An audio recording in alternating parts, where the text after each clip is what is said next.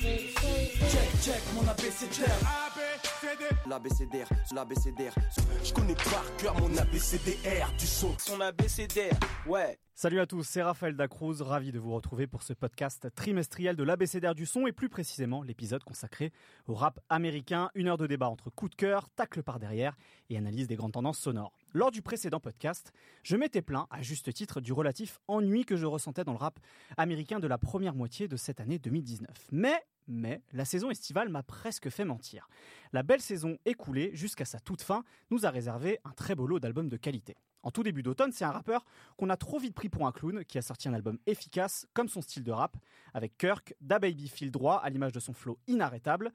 Et derrière lui, son succès cache une question. La Caroline du Nord devient-elle une nouvelle scène vive du rap américain? On se posera la question au vu des albums de Rhapsody, White Bien Corday ou encore Dreamville sortis cet été. La saison estivale passée a aussi vu deux rappeurs déjà vétérans, Jeezy et Rick Ross, sortir leur respectivement 11e et 10e album. On se demandera euh, que valent TM 104 The Legend of the Snowman et Port of Miami 2 et on remettra en perspective la carrière de ces deux monstres sacrés. Enfin, avec la sortie des premiers albums respectifs de Young M.A. et Chef G, on s'interrogera sur la santé de cette scène new-yorkaise rude, rugueuse, après que 6 9 après que pardon, ait fait caca partout depuis maintenant deux ans et qu'il vient de glisser sur ses propres déjections. Pour parler de ce premier trimestre 2019 du rap américain, vous allez entendre pendant ce podcast une équipe composée de membres de la rédaction de la BCDR du son, mais aussi d'un invité que je vais présenter en premier. Si vous suivez son compte Twitter, ses articles chez Swim Diggers, sa chaîne YouTube La Potion ou encore ses participations à l'émission BRTZ Radio Show sur Radio Campus Paris, vous connaissez son goût pour les bas-fonds sombres du rap américain. Mugen, a.k.a. Young Panoramix, a.k.a. Le Druide, est avec nous. Salut. Merci de l'invitation. Je suis flatté et, heureux d'être ici. Ben, c'est un plaisir de t'accueillir. Euh, à chaque fois qu'on prépare les sujets sur les podcasts, on a le droit de, euh, de sa part aux mêmes propositions. Vous voulez pas parler de Big Crit, les gars Ou encore? Putain, Kevin Cates, quand même, les gars, parlons-en Un jour, David, un jour promis, on parlera de ces grands artistes. David Garnier et Kay Chakalak est avec nous. Salut en quelques mois, il s'est totalement révélé. Fini le garçon timide à la voix basse des premiers podcasts. Maintenant, il taille le rap français sur Twitter et il interviewe sans complexe les artistes carry pour la BCDR du son. Sébastien Darvin, et Sean Puch, est avec nous. Salut à tous. il a un t-shirt Fly God, je tiens à le signaler. Et voilà. C'est très important. Ah, mais il s'impose maintenant, il a un peu son style, hein, complètement. Si la BCDR du son euh, était la mafia qu'un free, il serait notre Carlito époque contenu sous pression. Notre secret le mieux gardé, qui passe une tête de temps en temps pour sortir ses plus beaux couplets. Surtout quand il est question de tête brûlée new-yorkaise, Paps est avec nous. Bah, content d'être sorti de ma grotte. On est toujours content quand t'es là, Paps. Et enfin, on le présente plus, c'est notre vétéran à nous, notre Scarface sans les problèmes mentaux, notre tout short sans l'esprit vicelard. Il fait les meilleures vidéos sur le rap américain euh, sur Twitter euh, depuis quelques mois maintenant chez Combini. On est toujours ravis de l'avoir euh, avec nous dans la, BCDR. C'est le Capitaine Nemo, Aurélien Chapuis. Salut. Eh, salut, ça va? Bah ouais, on est super content que tu sois là avec nous. Bah moi aussi. eh ben écoutez, on va rentrer dans le vif du sujet, puis on va parler de, de Da Baby de la Caroline, de la Caroline du Nord. Pardon. Franchement, qui aurait pensé il y a deux ans, en voyant se promener en couche pour adultes et en Jordan au festival South by Southwest, que Da Baby deviendrait une nouvelle tête d'affiche du rap américain? Sourire insolent, serti de platine, voix granuleuse, ton très bas, Da Baby fait du bien au rap américain avec son attitude je m'en foutiste, sans tomber dans la parodie. Avec Kirk, son deuxième album après Baby and Baby, sorti en début d'année, Da Baby a décroché la première place du Billboard, toujours confondu la semaine de sa sortie. Que vaut vraiment ce rappeur venu de Caroline du Nord? Et d'ailleurs, qu'est-ce qui se passe en Caroline du Nord? Parce que jamais autant d'artistes de cet état rural du sud des US ont sorti des albums remarqués en un temps si réduit. On va d'abord parler de Kirk et de Da Baby. Euh, voilà, je sais pas, qu'est-ce que déjà votre sentiment voilà sur cette euh, deuxième sortie cette année de, euh, de ce rappeur qui veut commencer à prendre la parole à ce sujet? Messieurs, voilà, oh c'est timide aujourd'hui. Hein. c'est très timide. Allez, allez, David. Alors moi personnellement déjà j'ai pas trop suivi l'ascension de Da Baby parce que pour moi c'était c'était un rappeur de trop avec euh, Baby dans le nom. Déjà, ça, j'ai oui, fait une saturation. Ah, les gars, il y a un panier de crabes sur les Baby aux États-Unis. je ne sais pas ce qui se passe. Et je me suis dit, non, bah, des fois, on fait des blocages comme ça sur des, sur des critères un peu nuls. Et le nom, du coup, m'a un peu bloqué. Et je me suis enfin mis euh, à Da Baby cette année. Et euh, j'avoue que quoi, ça m'a mis une bonne claque quand même. Qu'est-ce qui t'a plu, justement? Bah déjà, bon déjà, il a une présence quand même, une voix, il a une, présence au micro et une voix quand même assez, assez remarquable. Ouais, carrément, c'est ça. Euh, et, l'album, c'est un peu un rouleau compresseur. Alors, tout ne marche pas, mais il y a quand même plein de trucs super efficaces. Euh, dans celui qui s'était sorti en début d'année, euh, il y avait Shug, évidemment, qui était. Évidemment, qui est son gros tube qui lui a permis de se faire connaître au niveau national, ouais. sur celui-là aussi, il y a quand même pas mal de trucs qui m'ont plu.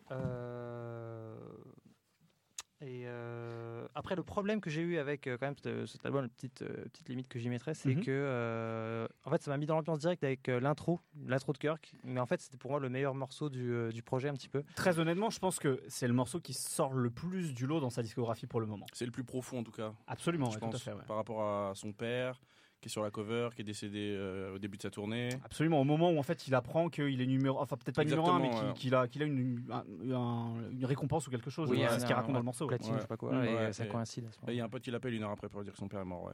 Et du coup, il dédicace son album et tout. Et euh, moi, je veux mettre un petit parallèle euh, aussi avec l'album de Max O'Crim aussi, qui a un concept fort comme ça. Et j'ai l'impression que les, les, darons du rap, du rap quinri reviennent un peu en force. Parce que la, la mère était toujours sacralisée par les rappeurs depuis que le rap existe. Et que là, ça inverse un peu la tendance, même si après, lui, son rap, c'est pas forcément des trucs euh, sur sa famille et tout. Mais euh, moi, j'ai. en tout cas, sur ce morceau, il se révèle pas mal. Et c'est vrai que ça, ça change un peu de son style. C'est intéressant. Un, peu marrant, un peu décalé, euh, qui, qui, nous a prouvé. Mais après, il a le côté, il a le côté comique, mais comme tu as dit, c'est pas ridicule. Il mm. tourne pas en dire qu'il a des morceaux sérieux. Et à la fois, il verse pas trop dans le, le gangster qui veut absolument passer pour un ouf. c'est assez, c'est assez mesuré, en fait, comme rap, tu vois. Et ça se ressent aussi quand tu l'entends parler en interview. c'est un mec qui a l'air assez humble, assez, assez intelligent, tu vois. Et moi, en fait, ce qui m'a attiré vers sa musique, c'est plus euh, tout ce qui se passe autour de lui, tu vois, qu'il arrive toujours à comment dire. Comment tu peux expliquer peut-être à ceux qui, qui savent pas justement qu'est-ce qui se passe autour de lui? Bah, bah, il y a, y a cette espèce de son esprit, son esprit comique. Euh, il y a une espèce de camaraderie, d'un esprit de camaraderie qu'il a avec tous ses potes euh, quand mhm. ils font des vidéos sur Instagram et tout, qui compte. Il y avait eu une petite altercation là dans un dans un, dans un mall qu'il a réussi à retourner à son avantage. Petite altercation. Ouais, bon, en gros, euh, en gros il s'est embrouillé avec un mec. Et, En fait, c'est un rappeur local, effectivement, qui le cherchait. Et, euh, bah, il l'a trouvé, là, pour le coup. Bah, il l'a trouvé. En fait, ils se sont battus. Ah, il lui a fracassé la tronche. Ouais, il lui a fracassé la tronche. Et en fait, il était en train de se filmer avec son téléphone. Et du coup, bah ouais, il a buzzé de ouf, quoi. Et en plus, il est assez malin pour reprendre cette altercation dans un de ses clips euh, Donc sur Carpet Burn. C'est best promo ever, quoi. Ah non, mais il est fort. Il y a eu ça. Et en plus, l'histoire même du début de 2019, c'est quand même, il a flingué un mec dans un mall. Absolument. Pareil, en fait, je crois que DaBaby, c'est le mec que tout le monde veut tester. En fait, à chaque fois que tu le testes, tu te fais rétamer la gueule. Donc déjà, les mecs, arrêtez de le tester peut-être. et à côté de ça, je pense que ça rajoute un truc sur sa légende. Euh, parce que les gens se disent, en fait, il est marrant dans ses clips. On dirait qu'il relance un peu un délire Buster Rhymes en mode, euh, voilà. Mais, en même temps, derrière, si tu essaies de le tester, il y a que des histoires de bagarres, de, de, meufs qui se prennent des claques. Ah, oui, oui, il y, a plein d'histoires un peu bizarres. Et à chaque fois, il arrive à expliquer que, bah non, les mecs qui me testent, bah ils me trouvent, quoi, en fait. Et ça aussi, ça fait un peu du bien parce que plutôt que ça soit des mecs qui passent leur temps à dire que c'est des mecs de la rue sur un morceau et après il se passe rien. Là au moins il se passe des trucs quoi. Bah là c'est voilà, il y a deux choses. Et, des, trucs, et des trucs pas trop graves pour que ça mette en cause euh, Absolument, sa liberté. parce que, parce que, pas dans sa vision effectivement, la criminalité quoi. Effectivement, c'est un truc qui se présente à lui sur cette histoire de fusillade. Euh, il, a, il a été jugé en, légitime défense, en gros, parce qu'en plus, il était avec sa fille dans le, dans le centre commercial en question. Et puis, euh, il faut savoir que DaBaby, c'est pas un mec qui a 20 piges, quoi. C'est déjà un mec qui a presque la trentaine. C'est un OG. Et ouais, c'est un OG euh, qui vient de visiblement une famille de braqueurs. Enfin, bon, il y a, à mon avis, il y a un passif quand même. Franchement, mec, t'es en train d'acheter du lait avec tes enfants. Bah, T'as un mec qui te braque. Bah, et moi, je sais pas, je fais, oh, pardon, monsieur. Lui, le gars, il tire direct. Tu vois qu'il a quand même un petit passif, quoi. non, mais surtout ce qu'ils ont dans la tête, ces Américains-là. Le second amendement, mec. Ah, Ils y pensent tout le temps. T'inquiète qu'ils vont pas oublier s'ils peuvent le faire. Moi, il y, a un truc sur lequel j'aimerais qu'on quelque chose qu'on j'aimerais qu'on souligne à propos d'Ababy quand même. C'est cette cette efficacité. C'est-à-dire que le mec, alors qu'on a une époque où euh, justement, puisqu'on parlait de Baby, où on a un Lil Baby qui va chantonner. Enfin, t'as plein de t'as plein de descendants de, ouais, même j'irais plus loin, tu vois, de, de, Lil Wayne qui a ramené ce truc sous autotune, et puis tous les tous les mecs qui l'ont suivi après, les Futures, les Young Thug, etc. Et mais aujourd'hui, les petits enfants de tous ces mecs-là, c'est-à-dire les Lil Baby, les Gunna, qui ont un truc très très mélodieux dans la manière de rapper, etc. Enfin, il n'y a, pas ça quoi chez, chez The Baby, peut-être à deux trois refrains, mais sinon ça, ça file droit quoi. Le mec mm. rappe et puis il rappe surtout dès le début des morceaux. J'ai vu un tweet très drôle où il disait euh, Lil Baby euh, sur son album, il commence à rapper à moins moins une seconde sur le morceau en fait. Et c'est presque ça, c'est-à-dire que tout de suite tu rentres dans le vif du sujet. Et je trouve ça assez remarquable finalement qu'en 2019, il y a un mec qui met cette, ce côté performance nonchalante en, en même temps, tu vois, dans, au micro, alors que c'est ça s'est un peu perdu quoi. J'ai l'impression. Je pense que moi c'est ce qui m'avait marqué en fait sur son album, c'est qui démarre à chaque fois hyper vite. Ça me faisait penser un peu à Pushati dans le sens où quand il fait un album et quand ça il y est, Seb a sorti Pushati. C'est le, le, point Pushati. En fait, ça me fait penser à Lord Willing. sans la cocaïne. Quand, en fait, sur Lord Willing, quand il démarre Pushati sur le premier morceau, je crois, il en fait, il perd pas de temps. Mhm. Et ce qui est, ce que j'ai bien aimé, je suis pas spécialement fan de David, mais ce que j'ai bien aimé, euh, c'est que déjà il s'est bien rappé. Il y a les espaces, il les compte très bien et puis il a une personnalité qui est un peu exubérante pour le coup. Mm. Euh, je pense que ça faisait du bien. Tout à l'heure, on, reprochait un peu les rappeurs. Euh, qui, qui avait un certain discours et qui n'assumait pas. Pour le coup, lui, c'est tout le contraire. Et ce, que, ce qui, moi, m'a interpellé, j'arrive pas à mettre de mots dessus pourquoi, c'est que euh, dans ces morceaux, il va pas se concentrer sur les drums, en fait, il se concentre essentiellement sur la basse. Mhm. C'est des morceaux qui. En fait, tout vient du ventre. Et c'est là que c'est intéressant, c'est que. Euh, je vais pas dire qu'il est rentré en studio et qu'il a posé et qu'ensuite il en a fait un album, mais il y a un côté qui est très vrai, qui est très brut et qui est très authentique et pour le coup qui manquait un peu, je pense, l'année dernière et qui fait du bien à revoir. Et une des choses pour le coup qui doit être aussi signalée, c'est que en fait, il a, il a du style tout simplement. Et je me souviens, j'avais essayé de gérer un jour un bouquin de Chef Wang. Euh, Enfin bref, il est hyper long, euh, hip-hop, euh, Can't Stop, un truc comme ça. Ouais, c'est un, un, des livres de référence sur, l'histoire du rap. Il y a un truc qui m'a marqué. Personne l'a lu. Tout le monde l'a chez soi, mais personne ne veut lire ce merdier. C'est très compliqué. Je l'ai lu. Il y a une chose. Je l'ai lu. Il y a une chose qui m'a marqué vraiment dans ce livre, c'est quand il disait que ce qui était fondamental au rappeur, ou en tout cas à la culture hip-hop, c'était avoir du style. Peu importe euh, la manière d'écrire ou autre, mais c'est juste avoir du style et être différent. Et je pense que lui, c'est ce qu'il a souligné, ce qu'il a très bien amené. Et pour le coup, même si c'est pas un projet sur lequel je me suis longuement attardé, mais c'est quelque chose qui fait du bien, je pense, dans l'univers du rap américain. Juste une petite stat, moi j'ai vu passer là sur le, projet, ça fait 26 millions de streams sur Spotify. ah, c'est lourd, bah, c'était premier, c'est ce que je disais le jour de la sortie, enfin la, première semaine, c'était premier du Billboard toujours confondu. Et je l'ai vu avec un espèce de, de euh, gilet barbal d'Epperdan pour ceux qui ont la référence. C'est lourd. Très lourd ça. Ça, il joue, il joue un peu. ça, lourd. Il joue pas mal sur ce côté un peu OG et tout, euh, qui est aussi intéressant à ramener. Et puis moi, ce que j'aime bien aussi, quand même, on n'a pas trop parlé, mais c'est l'univers un peu des, des instrus qui sont un peu bizarres, tu vois. Ça peut être vers, aller vers le Migos, mais comme disait un peu Seb, il y a ce côté, euh, ouais. en fait, il y a ce côté où il n'y a pas de batterie vraiment mis en avant, il n'y a pas le côté trap euh, hyper grandiloquent. Mm, mm. On dirait que tu as l'impression que tu as une voiture qui passe, et tu sais, les, vitres elles sont fermées, et t'entends juste l'instru derrière qui fait. Alors, c'est vrai qu'il bosse notamment. Bah, en fait, c'est, euh, il bosse notamment avec un producteur pardon, de, de, de Caroline du Sud, pour le coup, qui s'appelle Jetson Made, qui lui avait fait le morceau Suge justement euh, et qui euh, qui produit euh, notamment sur cet album-là Bop et plein plein d'autres morceaux et c'est lui qui lui a apporté un peu ce style justement.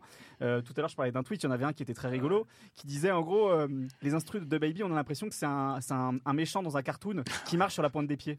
Et en général, il y a cette espèce de musique, de, de musique qu'on entend derrière, avec des espèces de cordes qui font toum, toum, toum, toum, toum. Et c'est un peu ça, en fait. Il y a ce, truc-là chez lui qui rend encore plus cartoonesque que sa musique, sans être ridicule, quoi. Surtout que souvent, ça rentre pas dans les temps et tout. Ouais, ça fait toum, toum, toum, toum, C'est genre trop bizarre. Justement, sur le côté, euh, sur le côté cartoon, euh, et aussi sur euh, ce que disait Seb, sur le côté, le style, etc.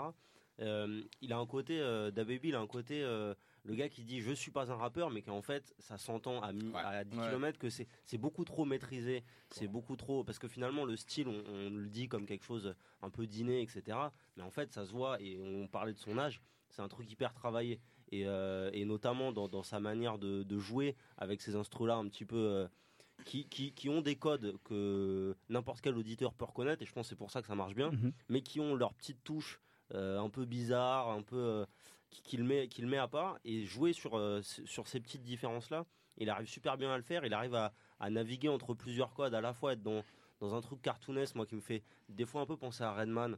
sur le côté, bien sûr, ouais, complètement. Et aussi sur le côté, euh, voilà, bon, mes morceaux c'est rigolo, mais en fait, euh, bon, bah, moi dans la vraie vie, je suis un, c'est la rue, etc. C'est pas, et j'arrive aussi à faire des, des morceaux rigolos sur la rue, mm. chose qui est, Délicat, qui est, compliqué à faire. C'est un, sans être dans la bouffonnerie, tout à l'heure on parlait de on parlait de 6 9 cet équilibre là, il est très dur à trouver mmh. Mmh. et euh, et DaBaby, il arrive à bien le maîtriser, il arrive bien à marcher sur cette euh, sur cette corde raide et c'est ça que je trouve moi que j'ai trouvé fort. Alors j'ai pas énormément écouté, mais sur cet album là, c'est qu'à la fois il y a ce côté euh, comme on l'a dit rouleau compresseur, mais à la fois c'est un équilibre qui est, qui est, très compliqué à trouver et, et, et le fait qu'il arrive à marier ces deux trucs là, à être à la fois dans du rap euh, assez euh, agressif, il rappe tout de suite, etc., euh, très énergique, et à la fois jamais déborder, jamais être, jamais être trop dans l'exubérance, etc. Toujours garder cette, cette, cette, ligne assez fine.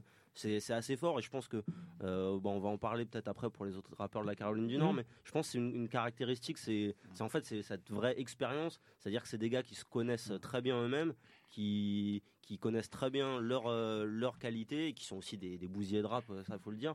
Et donc du coup, c'est, ça arrive, c'est tout de suite très maîtrisé. Il n'y a pas cette espèce de, euh, surtout aujourd'hui dans le dans, dans, le rap, on a ces, ces, espèces de laboratoires à ciel ouvert. on, on, a les brouillons souvent. Voilà, on a les brouillons et on, voit devant nous l'évolution des artistes. Et bah, Da Baby, en fait, il est arrivé tout de suite, un univers. alors, je, alors je vais, je vais apporter une nuance à ça parce que Da Baby. Fait longtemps. Hein. En fait, Da Baby, il a sorti une flopée de mixtapes avant. Il s'appelait Baby Jesus, Baby Jesus, pardon, avant de s'appeler Da Baby. R.I.P. Dobby. Absolument. Et, euh, et le truc, c'est que quand on écoute ces mixtapes-là, en fait, on se rend compte qu'il s'est beaucoup cherché. Il y a plein de, il y a plein de passages où on a l'impression qu'il fait du, du futur, qu'il fait du Migos. On sent qu'il se cherchait. Mais c'est vrai que depuis qu'il est arrivé là avec cette formule totalement renouvelée en fait, qui donne l'impression justement qu'il est nouveau comme tu disais.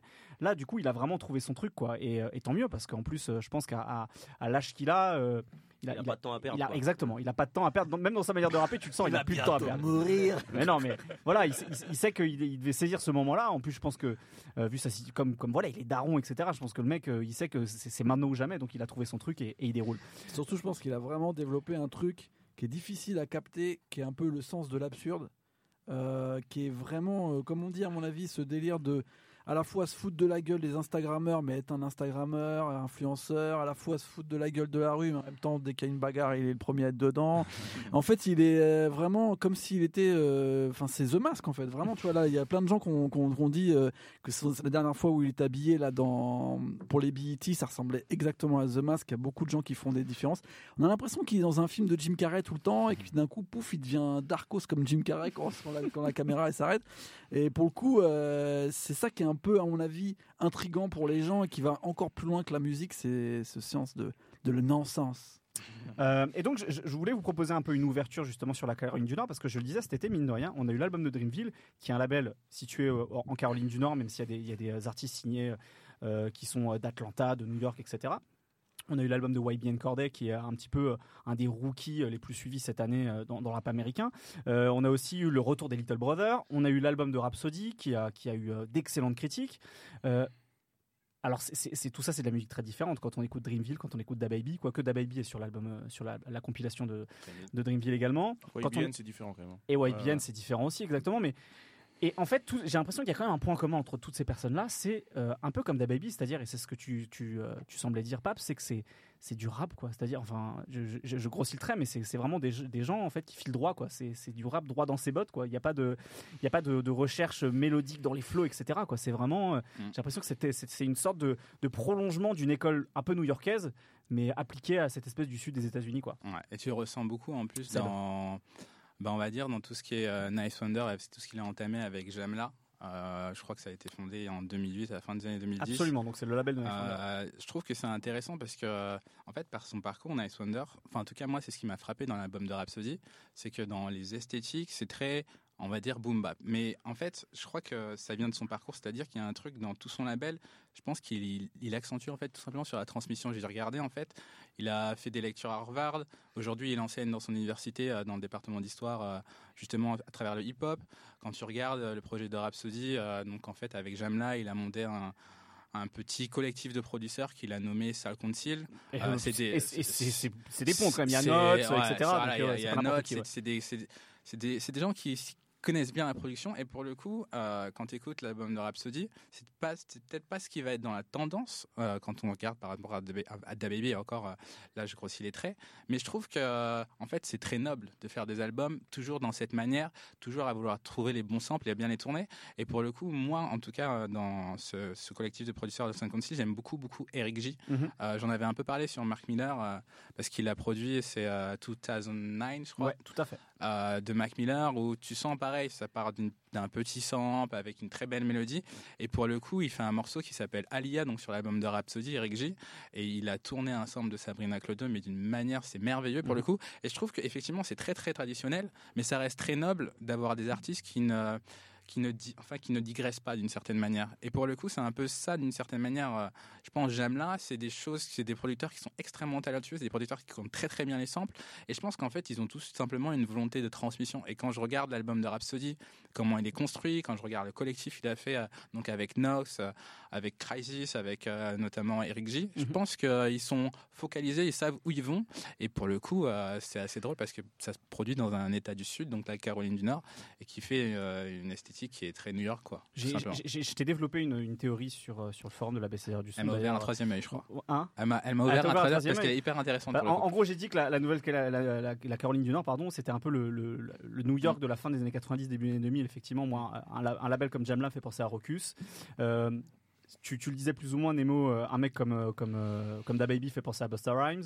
le label Dreamville, d'une certaine manière, toute proportion gardée, me fait penser à Rocafella, c'est-à-dire que c'est un label implanté localement avec des gens qui sont signés d'un petit peu partout. Bref, j'ai l'impression qu'il y a une espèce de dynamique comme ça. Puis ce qui est cool, c'est qu'ils se donnent tous de la force les uns les autres. J'ai vu récemment une photo de de Da Baby avec Rhapsody, par exemple, qui n'ont absolument rien à voir sur le papier, tu vois. Mais en fait, ils se donnent de la force. Donc, en fait, je trouve ça cool. C'est juste que c'est pour le coup dans un rap américain où c'est un peu un panier de crabes, où souvent dès que tu as un micro truc local qui commence à se développer, qui a du succès, c'est pompé dans l'état juste à côté. Bah en fait, eux, ils ont, ils ont une espèce d'esthétique plus brute, moins, moins actuelle. Il n'y a, pas trop d'antécédents en fait ah, aussi. Bah, il y a, eu Petit, Pablo en fait qui a eu un gros succès au début des années 2000. Ça fait un, bail quoi. Mais ça fait très longtemps. Ils ont peut-être ce désir de mettre le truc sur la carte. Absolument. Euh, une bonne fois pour toutes, tu vois. C'est clair. Bah écoutez, merci beaucoup à tous d'avoir euh, parlé de Da Baby et un petit peu de, cette Caroline du Nord. On va passer à, vos coups de cœur, à deux coups de cœur avant de parler de, de Jeezy et Rick Ross. Je vais commencer avec toi puisque tu es notre invité Mugen. Tu as commencé à parler de cet artiste tout à l'heure. Je crois que c'est un, album que tu as beaucoup aimé cet été. Ouais, euh, Brandon Banks, euh, l'album de Max O'Crim. Mhm. bon, Max O'Crim, c'est pas un mec qui va sortir 15 projets par an. Il a une vitesse croisière de un projet par an. Complètement à l'inverse de tous les mecs qui font de la trappe finalement. Sauf que euh, la qualité et la quantité, c'est très très très fort ce qu'il fait à chaque fois. on l'avait découvert un peu en 2014-2015, Max 187, mhm. qui est encore une de mes mixtapes préférées aujourd'hui. vraiment super sombre. Après, il avait fait un truc un peu plus trap, vraiment dans le sens business. Ça s'appelait The Personal Tape. Et après, il y a eu le premier album qui est sorti l'année dernière, Punken, Punken qui a eu un gros succès, un gros succès d'estime et un bon succès commercial. Mhm. Et là, du coup, euh, bah, c'est l'apothéose. Il a signé sur Rock Nation. Il a sorti euh, du coup son deuxième album qui s'appelle Brandon Banks. Et euh, ouais, ce que je disais, c'est carrément le concept entier de l'album. C'est calé sur un alias de son père en fait. Qui est d'origine nigériane et en fait je l'ai noté, il va falloir que je le dise, je me suis entraîné toute la journée. Il s'appelle Emekwanem Ibemakanem Bisoa. Bravo. Et du coup en fait, comme les Américains ils s'appellent tous Bill et Dick, ils n'arrivent pas à prononcer ce mot, tu vois. Et il a dit bon les gars, je m'appelle Brandon Banks maintenant. Et en gros il faisait des arnaques à la carte bleue quoi.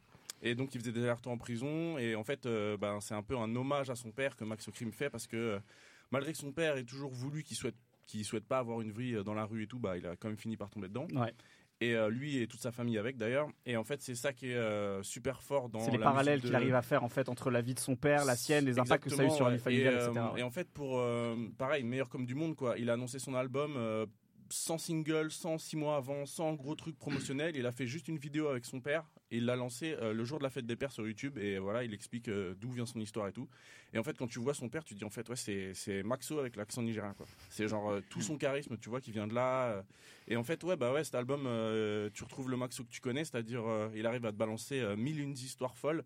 Euh, trop trop fort dans le, dans le storytelling, pas forcément dans la manière où il l'amène parce que c'est toujours euh, brut de décoffrage, il le dit comme il le pense, tu vois, mais c'est plus dans tous les trucs de ouf qui lui arrivent. Alors des fois c'est super drôle, des fois c'est totalement tragique et euh, des fois c'est un peu entre les deux. Et, et bah, des, morceaux comme ça, il y en a plein l'album et finalement je pense que là, avec cet album là, je pense qu'il a passé un cap vraiment. Complètement d'accord. celui d'avant c'était un vrai succès d'estime et un truc un peu commercial. Et là je pense que maintenant c'est admis que c'est un des meilleurs rappeurs de sa génération. Et ce qui est marrant aussi c'est que sur euh, sur, cet album-là, il y a des feats de grand standing. Il y a hum, Ferg, euh, Travis Scott et Megal Thee Stallion. Et du coup ça fait un peu le trio de tête de Houston. C'est la nouvelle génération de Houston. C'est assez cool de les retrouver là. Même si le, titre avec Travis Scott je le trouve inutile mais c'est pas grave. Et euh, Travis Scott quoi. ouais voilà. J'attendais quelqu'un des avant moi mais, mais par contre le, le feat avec Ferg et le feat avec Schoolboy Q c'est très très très fort. Et c'est marrant parce que tu sens que hum, il utilise ses featuring pour vraiment faire pas du tout d'introspection justement et faire genre la démonstration de force avec des flots super techniques, des enchaînements de ouf. Et, euh, du coup, ça donne deux morceaux super intéressants, un peu plus sombres, un peu plus trap. Et, euh, et je trouve que c'est deux putains de morceaux dans l'album. Et euh, bah, je, je, pense que je pense qu'il y a la plupart des gens qui aiment Max O'Crim ont plutôt aimé cet album. Ah ouais, complètement. Moi, le seul défaut, je pense, c'est que si vraiment t'es pas accro au texte et que tu captes pas tout ce qu'il raconte, c'est un peu plus embêtant au niveau musical, tu bah, vois, ça porte moins. Il, peut avoir euh, un flow un petit peu redondant, je pense, pour les personnes qui sont pas sensibles. C'est un peu un album à texte quand même, tu vois. Mais euh, alors que Punken, il y avait ce truc plus d'énergie, mais il arrivait à faire des singles euh, que les gens peuvent chantonner sans mm. forcément comprendre ce qu'il dit. Là, c'est un peu, un peu moins, il y a moins de prise de risque, mais bon, c'est quand même un très très bon album. Très bien, bah merci à toi. On va rester au Texas, je crois, avec ton, euh, ton coup de cœur également, Bah exactement, on reste à, bon, reste à Houston même. Euh, c'est euh, l'album, enfin album, mixtape de Sauce Walka qui s'appelle New Sauce City. Alors en fait, voilà, on est, on est à la fois on est à Houston, mais on est aussi un peu à New York, voire même à Buffalo, mm. parce qu'en fait, Sauce Walka, donc qui était jusqu'à il y a 2-3 ans un peu dans bah, en fait, qui, a, été dans la, drip, comme, on pourrait dire, c'est-à-dire qu'il était, il, avait la sauce, etc. C'était le style, etc. C'est un proxénète, c'en est toujours un d'ailleurs. L'année dernière, il avait sorti Sauce Gelo Gospel, où il avait commencé déjà un petit virage à changer un petit peu ses, choix d'instrumentaux, à son interprétation, à, être un peu moins festif et, à être un peu plus dans du storytelling, etc. Et notamment un, des morceaux, le morceau titre, euh, qui s'était retrouvé dans la playlist de, de Jay-Z. il a été adoubé par le maître. Euh, euh, mais là vraiment. C'est très drôle de t'entendre dire le maître en, parlant de, Jay-Z. J'ai dit le maître en regardant ça. je, me, disais bien qu'il y avait une pointe d'ironie là. Qu'on soit clair, soit clair. Et, et, là vraiment, il est allé à fond dans cette dans cette direction-là. Donc en fait, on se retrouve avec un un album qui est quasiment euh, boom bap en fait qui ressemble beaucoup à ce que fait Griselda et d'ailleurs en fait il a été présent sur le l'album de West Side Gun euh, qui s'appelait euh, je sais plus c'était 4 quatrième corde je vais pas le dire en ce qui est vraiment improbable hein, quand même hein. ce, qui est, ce qui est assez pour ceux qui connaissent pas ce soit le cas là c'est comme si Lil Pump il se retrouvait en feat avec Conway quoi. C'est ça c'est un peu non, mais c'est tu vois c'est un beau parallèle mais ouais mm. c'est ça. Et en même temps euh, en fait, il, se, il, reste aussi dans son personnage qui est hyper charismatique, de proxénète, et, euh, il joue à fond euh, la, la l'affiliation à New York, c'est-à-dire que tous les clips quasiment sont tournés à New York, à Harlem notamment, etc. Est-ce qu'il n'aurait pas fait une dépression quoi? Parce qu'un revirement de style il a l'air d'être, il a l'air d'être content, mais en même temps, c'est vrai qu'il y a un côté. Comment c'est arrivé si subitement? Moi, j'ai envie de savoir. il se pose des questions. C'est qu'en fait, il y a un moment, je sais plus dans quel morceau, où en gros il se demande si euh, les filles qu'il exploite depuis des années ne seraient pas des êtres humains. Alors finalement juste après, juste après, il se dit ouais mais bon quand j'ai besoin d'argent quand même. Voilà quand même. Euh, non il, c'est même pas j'ai besoin d'argent parce que ça il il l'assume totalement. C'est euh, oui mais bon quand même quand même c'est des putes quoi. Et il le il le sort comme ça et en même temps ça reste un, un, rappeur avec beaucoup de, d'humour etc. Et c'est marrant de le, de le, trouver sur ces productions là. Euh, et c'est aussi, je pense qu'il l'a aussi fait pour, euh, pour se démarquer parce que finalement, euh, il s'était un peu fait cannibaliser son, son style à la fois par des Famous Dex, mais d'une certaine manière aussi dans le vocabulaire et dans l'attitude des gunas, etc. Mm. donc il a été assez intelligent de se repositionner là-dessus et vraiment c'est super efficace. En plus c'est relativement court, donc ça s'écoute vraiment très très bien. Très bien, et ben merci à vous deux pour ces deux coups de cœur. On va passer au sujet suivant. Check, check, mon après eux, des centaines de rappeurs ont voulu jouer les grossistes de cocaïne et les barons qui dépensent leur argent sale sans même prendre le temps de le blanchir. Jeezy et Rick Ross, anciens meilleurs ennemis, ont tous deux sorti des nouveaux albums cet été. De nouveaux disques en mode suite numéraire de leurs grands albums de, leur début. Côté Jeezy, le quatrième volet de ses Thug Motivation, sous-titré The Legend of the Snowman. Du côté de Rose, Port of Miami 2, suite longtemps annoncée de son premier album sorti en 2006. Alors après presque deux décennies de rap, est-ce que ces vieux trappeurs en ont toujours sous le capot? Messieurs, qu'est-ce que vous avez pensé de ces albums? Je, Seb. Euh, euh, je vais peut-être commencer par Rick Ross parce que c'est celui que j'ai le plus écouté. Ouais. Je vais pas dire c'est comme un peu tous les rappeurs français qui font des rééditions en ce moment hein, pour rappeler qu'ils sont encore là leur album.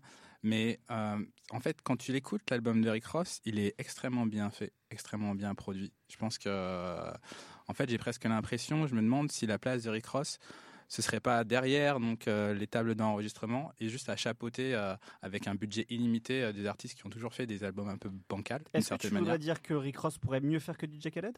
Je pense qu'il pourrait beaucoup mieux faire et que s'il avait un budget même illimité, il pourrait faire un album incroyable avec Nas par exemple. je pense qu'il a un budget illimité.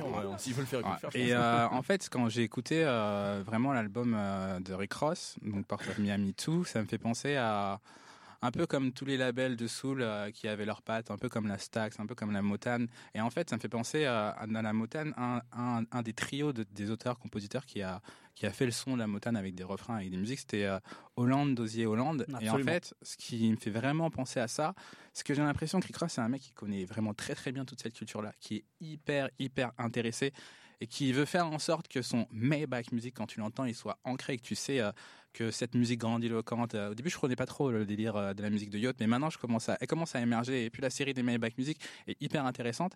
Et pour le coup, moi, c'est vraiment ça que je garde du dernier Rick c'est que c'est un projet qui est extrêmement bien fait. C'est un projet que tu peux mettre dans ta voiture, tu te sens très très bien, le son est très abouti. En fait, son propos, il sait, ouais, en fait, il sait clairement où il va. Après, quand tu grattes un peu, en fait, tu as l'impression que c'est pas que c'est de la redite, mais tu demandes, tu te demandes si. Ça fait un peu cahier des charges. Quoi. Voilà. et puis, puis même, tu vois, par rapport au titre, je vais pas dire euh, ben, Port of Miami 2, c'est-à-dire que effectivement, c'est très bien produit, c'est très bien fait, c'est comme le sont mm. toujours ses albums finalement. En vrai. Exactement. Et en fait, j'ai l'impression qu'il euh, a tellement bien travaillé que maintenant, voilà, Maybach Music et que Rick Ross s'est ancré dans les mois, on sait quels sont ça a, et je me demande si sa place, en fait, maintenant, elle serait pas plus derrière euh, les platines, enfin plus derrière les tableaux de production ou producteurs exécutifs, et pour faire des albums qui soient, qui soient, qui, en fait, qui, qui un son et un grain particulier pour le coup. Mais si les gens veulent écouter, pour le coup, c'est, enfin, voilà, Rick Ross. Si on veut commencer par Rick Ross, on peut commencer par celui-ci. On a compris, euh, on va dire, euh, un peu la thématique, le personnage et le son et l'univers pour le coup. Les autres, David, sur euh, cet album de Rick Ross également. je l'ai plutôt bien aimé. Enfin, pour un album de Rick Ross de ces dernières années, je trouvais que ça passait. Euh, T'as pas, pas, aimé les sorties d'avant, par exemple Rather You Than Me, etc. Alors Rather You Than Me, je trouvais qu'il était pas mal celui-là. En fait, c'est tous ceux d'avant, les 3-4 d'avant, je crois. Qui je trouvais qu'il y avait vraiment un gros creux, c'était assez sensible.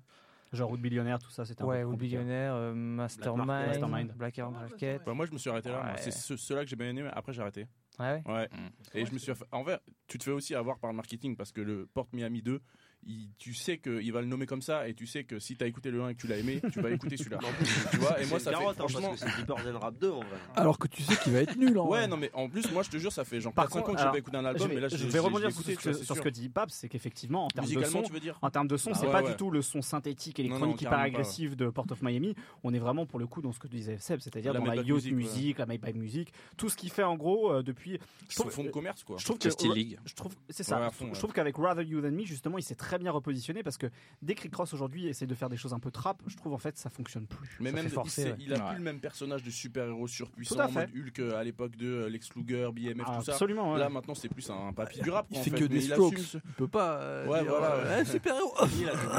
non mais voilà. Moi, je vais faire un tour aux toilettes. Mais mais ouais, mais il assume aussi son truc de ouais, c'est un chalutier du rap quoi, tu vois. Et maintenant bah il assume son rôle de papy, à fumer des cigares sur des yachts et tout. Il a quand même encore quelques fulgurances. Et moi tu vois, c'est con à dire, mais le truc qui m'a le plus marqué dans l'album, c'est son feat sur l'album de Denzel Curry, tu vois. Ah, et tu vois, ah son couplet, il est énorme. Et je me suis dit, ah ouais, quand même, il est pas si vieux quand même, tu vois. Euh, il est quand même assez impressionnant. Euh, des fois, comme ça, il a des fulgurances, des petites punchlines que tu prends dans Denzel Curry, dont on a parlé dans le podcast précédent d'ailleurs. Euh, l'album Zoo, je parlais, ouais. Ah c'est ça, ouais. gros featuring. Et bah ouais, tu te prends quand même un peu au jeu. Après, bah, comme tu as dit, tu, tu, tu sais dans quelle sauce tu tombes. par contre, moi, j'ai trouvé, il y a vraiment beaucoup trop de feats. Et je crois qu'il y a, ah, il y a, toujours eu beaucoup. C'est pour, ça, pour ça que personnellement j'ai préféré Rather You Than Me justement à cet album-là. Je, je, le trouvais euh, plus personnel. Il est peut-être moins bien produit, moins ambitieux, mais je le trouvais peut-être plus personnel, mieux, mieux fait quoi. Après, c'est pas toujours des feats. C'est un euh, super album du DJ Khaled en vrai. c'est mieux qu'un album de DJ Khaled là, ce Phantom Miami 2, clairement. Complètement, ouais. Mais ouais, ouais, y a, des fois ça gâche un peu la fête, je trouve. Mais euh, après, il y, a quand même des trucs intéressants. Mais ouais, ça te rappelle aussi qu'il a quand même fait une carrière de ouf et que moi j'ai vu une stat euh, qui m'a choqué et, en fait sur ces 10 albums studio euh, les 10 ils ont démarré euh, dans le top 10 au Billboard quoi. Donc ça t'en dit un, trait sur la carrière. Si tu dois résumer la carrière de Rick Ross, tu dis ça, tu peux rien dire après quoi. Mais moi justement, le peut-être le, problème que j'ai avec avec Rick Ross, justement, enfin on parle de direction artistique. Moi je trouve, j'adore les instrus de Rick Ross. je les trouve effectivement, c'est luxueux, etc. Par contre, je pense justement qu'il y a un vrai problème de direction artistique dans ces albums. C'est-à-dire que, euh, enfin, en fait, je ne sais pas s'il y a un manque de direction artistique. En tout cas, la direction artistique, pour moi, elle est bancale. C'est-à-dire que empiler le luxe, euh, j'ai l'impression que, enfin, des fois, je trouve ça limite vulgaire, en fait. C'est-à-dire que euh, des instrus luxueuses, comme il en fait, et, les morceaux aussi avec le propos qu'il développe, pour moi, ça doit être en, ça doit être en ponctuation d'un album. Ça doit, enfin, de manière idéale, ça doit arriver dans à un moment de l'album où ça complimente un enchaînement de morceaux avant. Et pour moi, c'est un peu le, souci de Rick Ross. Et là, c'est pour moi, ça pose encore plus de problèmes sur cet album-là, parce que là, sur cet album-là, il est, enfin voilà, on l'a dit, il est en, il est en roue libre en fait, il est en, il est en, pilote automatique. Et du coup, là où justement sur Razor You Enemy, il, ça lui arrivait un peu de briser le, de briser le personnage. Euh, ah, là aussi quand même des fois. Hein. Même bah, la, petite anecdote que racontait Nemo, euh, je crois qu'il il en fait plus ou moins allusion dans l'album. Oui, c'est vrai, c'est vrai. Mais je trouve que en tout cas dans c'est vraiment par petites touches. C'est beaucoup plus par petites touches et euh, et je trouve que du coup en fait ce qui est, ce qui est pas gênant quand soit enfin c'est un peu, je trouve ça, je trouve cet album un peu facile. C'est ostentatoire, mais bon, dans ce cas-là, c'est ostentatoire depuis tout le temps, quoi, parce que c'est oui, mais sur la richesse. après, moi, moi, Rick Ross, Rick Ross j'aime beaucoup les morceaux de manière individuelle. Par contre, écouter un album en entier, moi en vrai, à part à part qui est beaucoup plus raccourci, qui est beaucoup plus droit au but, j'ai beaucoup de mal parce qu'en fait, je trouve qu'on s'y perd rapidement. on est aussi beaucoup justement, on parlait de DJ Khaled sur le côté. alors bon, non mais là il est pas là, là DJ Khaled. Non mais, non mais sur le côté. Euh, il est partout. sur le côté, non mais il a ce côté euh, qu'a Fat Joe aussi par exemple d'une certaine manière. C'est euh, je veux blesser personne, je suis copain avec tout le monde, etc. Et, et du coup c'est des fois je trouve ça je trouve ça un peu je trouve ça un peu lisse en fait finalement. Euh, mm. Donc, euh, enfin après, bon voilà, il y a eu cette espèce d'accident industriel ou d'incident diplomatique plutôt euh, avec le morceau Maybach Music 6 mm-hmm. 6 c'est ça. Et, ça, je trouve finalement, je trouve ça un peu symptomatique de de, de, ce qu'est Rick Ross, c'est-à-dire qu'à la fois, il essaye d'être, pour moi clairement, il court après, il court après un héritage de de Nas, de Jay Z. Il est quoi qu'on en dise, il, est, il a pour modèle euh, ces, gens-là, mais en fait, à trop les, les, poursuivre eux, finalement, il est, il est, toujours, dans, il est toujours dans le sillage et, et je trouve qu'il a du, il a du mal à, prendre sa, sa, propre place. Alors, de fait, il l'a dans le succès commercial, dans le fait qu'il ait, qu'il travaillé avec tout le monde, mais je trouve que euh, cet album-là, il avait quelque chose, surtout pour un côté dixième album, etc. Il y avait peut-être. Euh, pour moi, il y avait peut-être l'occasion de faire quelque chose de un album, un espèce d'album définitif. Et je trouve qu'il a pas réussi à le faire. Ouais, mais alors, je crois que pour sortir, on arrive à le faire cet album. on va juste laisser la parole à David parce qu'après il faut qu'on passe sur Jeezy. Euh, le, truc pour sortir un album définitif, je pense qu'il sorte un petit peu de son personnage. Où on en parlait tout à l'heure, il le fait par par petites touches, par moment. Mais en fait, il est trop resté. Euh, euh, Seb parlait d'une patte tout à l'heure pour le son Maybach. Où, euh, et je trouve que c'est plus qu'une patte, c'est juste une formule finalement. Avec, euh, tu as toujours la dualité, un peu son bourrin, son yacht luxueux, Curtis Mayfield, tout ça. Et en fait, je trouve qu'il n'arrive pas à dépasser ça. D'ailleurs, il faudrait, qu'il fasse un album comme ça à thème. Un truc où il fait que des samples de Curtis Mayfield. Mais il avait vendu Masterman comme ça. Hein. C'est vrai En tout cas, il y avait, euh, il y, avait eu les rumeurs que, que, voilà, il y aurait des, des de Curtis Mayfield, etc. T'as inventé un concept qui existait déjà. et, euh, et, voilà, je pense que si, en fait, il faudrait qu'il fasse évoluer son personnage ou qu'il se crée un alias, je sais pas, où il se fait un un personnage de boss en cavale, je sais pas, ou qui est ruiné ou un truc comme ça. Je sais pas, il, avait fait, il avait plus ou moins créé un personnage au moment du euh, machin Anastasia EP là, qu'il avait sorti, je sais plus à quel ah moment. oui, euh, Albert. La pochette avec la. Albert Anastasia, merci. Albert Anastasia EP qui était sorti justement. Tu penses que Tiens, donne le micro à. ouais, il y a des morceaux exceptionnels là-dessus. En plus, c'est le moment où vraiment il fait euh, la liaison entre euh, avec euh, à la fois Drake et en même temps les mecs crapuleux à la gunplay et tout ça. il arrive à en faire un vrai son sans que ce soit genre moi t'es Flandon et tout après ça m'a cassé les couilles. Moi c'était 10 personnes rap et Albert Anastasia EP. Et je pense depuis il étire la formule comme on dit depuis le début mais euh, j'aime bien l'image de Seb euh, qui dit que c'est un peu comme la Motown et tout. En fait, c'est 15 fois le même morceau, 15 fois le même disque même. Il y a des artistes, ils ont fait 15 fois le même disque. Hein. Des Teddy Pendergrass et tout ça. là.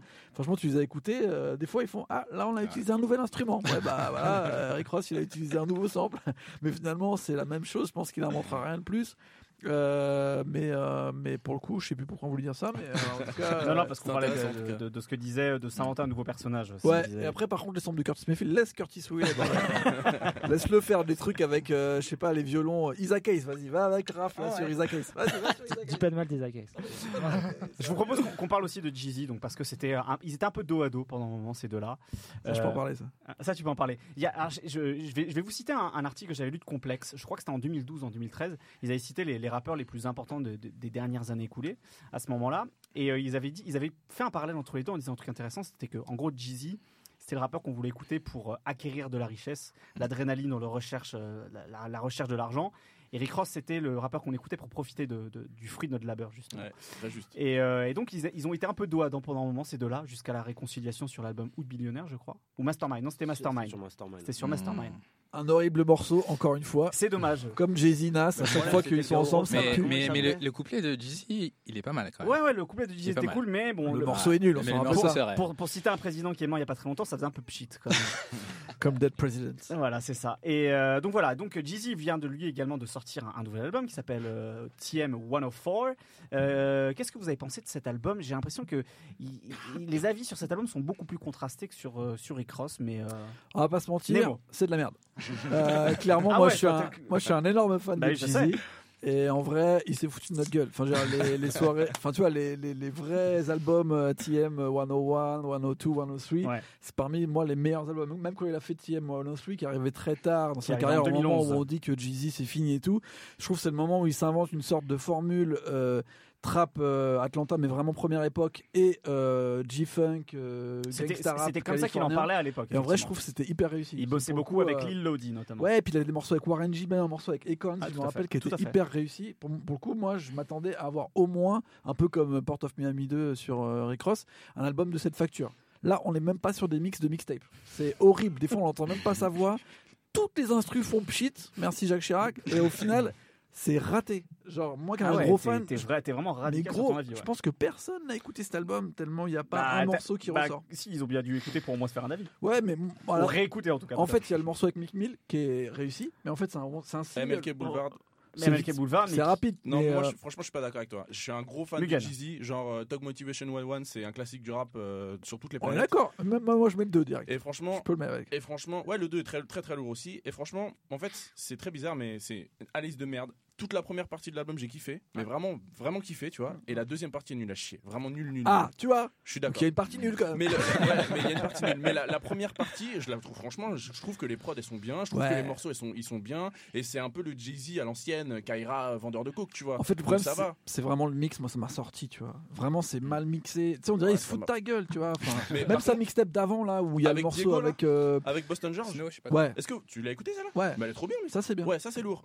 Si tout l'album était comme ça, ça aurait été le feu, tu vois. Mais c'est ça le problème, c'est que. c'est pareil que Rick Ross, tu t'attends à ce qu'il soit Kaira euh, tout le temps, tout le temps, et c'est sûr qu'il va pas le faire. Paps. Parce que, euh, en fait, je pense que peut-être. Euh, moi, ce que j'ai bien aimé sur cet album-là, c'est qu'en fait, pour le coup, il y a une intention qui est un album d'adieu, et qui, pour le coup, moi, je la trouve en tout cas, j'ai l'impression que l'album a été fait dans cette, dans cette idée-là. Je crois que c'était une douille en fait, parce que moi je croyais que c'était une douille, c'est comme Nicki Minaj. Non, mais en fait, après, après il a dit ouais, c'est mon dernier album chez Def Jam. Ah ouais, bon d'accord. Donc en fait, on s'est tous pris une douille de bah, ouf en, fait, tu vois. En tout cas, moi en l'écoutant, j'y ai cru. C'est-à-dire que euh, justement, depuis, euh, je crois, c'était, il était, pour moi, il était arrivé à la fin d'une espèce de cycle avec. Euh, euh, Sinidol où en gros il, y avait pas fait un album de Pasteur aussi ouais c'est ça bah, juste après j'ai même pas écouté ah, et à partir, à partir de là en gros il avait commencé un peu à, changer son personnage à dire bah voilà. Surtout à partir de Sinidol effectivement qui sort en 2014 pour moi, Sinidol c'est ça le dernier vrai bon album pour moi de Jeezy c'est Sinidol en tout cas pour moi c'est le dernier album euh, blockbuster.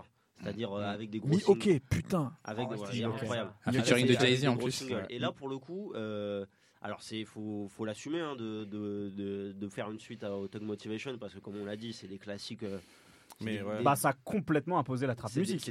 si, aujourd'hui on parle de trap musique, en tout cas dans les codes esthétiques qu'on les tels qu'on les a connus, c'est grâce à, à 101 en fait. C'est des vrais classiques. Parce que autant, autant, autant T.I. a sorti.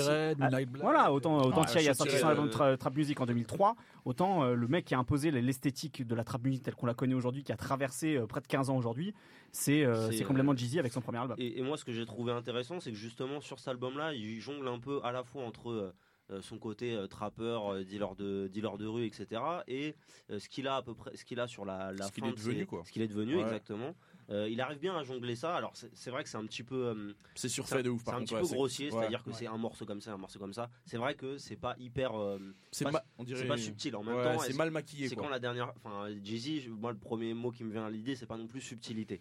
Et, en bah, même temps. Tu vois, sur TM 103, là, il arrivait à faire tu vois, le morceau de Kekon. Je me dis, oh, vas-y, ça va être chiant à mourir. Et en fait, il arrivait à en faire un morceau un peu oud, euh, tu sais, en thème qui mélange bien tous les styles qu'on aime bien du gangsta ouais, modernisé. là, il arrive pas, tu vois. Ce morceau avec Gunna, c'est une pure. justement, euh, bah, c'est vrai que moi, je trouve qu'il y a le. Je, rejoins le sur cette deuxième partie qui est, qui est, un petit peu chante, mais par contre, je trouve que les deux derniers morceaux qui concluent le font très bien, notamment l'avant-dernier qui, si je dis pas de bêtises, s'appelle euh, Don't Forget. euh, qui est un espèce de. Moi, je les forget fort. Hein. Bah, en fait, Nemo, il est pas jusque là. Ce que, ce, que ce que je trouve euh, intéressant dans le propos de l'album, c'est un espèce de, euh, de Ten Crack Commandments, en gros, enfin, en tout cas sur le refrain. Et.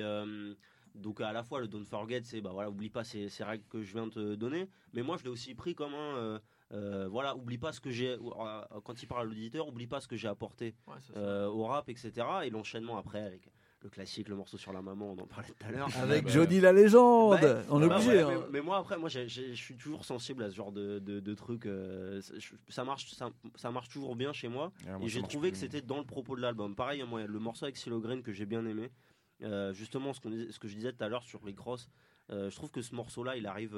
alors certes, c'est pas c'est pas, c'est pas un, il est pas un niveau exceptionnel. Parce que la voix de Silo, elle est chambée et qui peut chanter n'importe quoi, ça sera lourd. Ce que je veux dire, c'est que c'est un morceau qui a, qui a, un sens dans le séquençage, c'est-à-dire que euh, il, complimente des morceaux d'avant qui sont des morceaux de charbon et, et, ça arrive à un moment, il dit bah voilà, maintenant je suis riche, maintenant je profite de tout ça.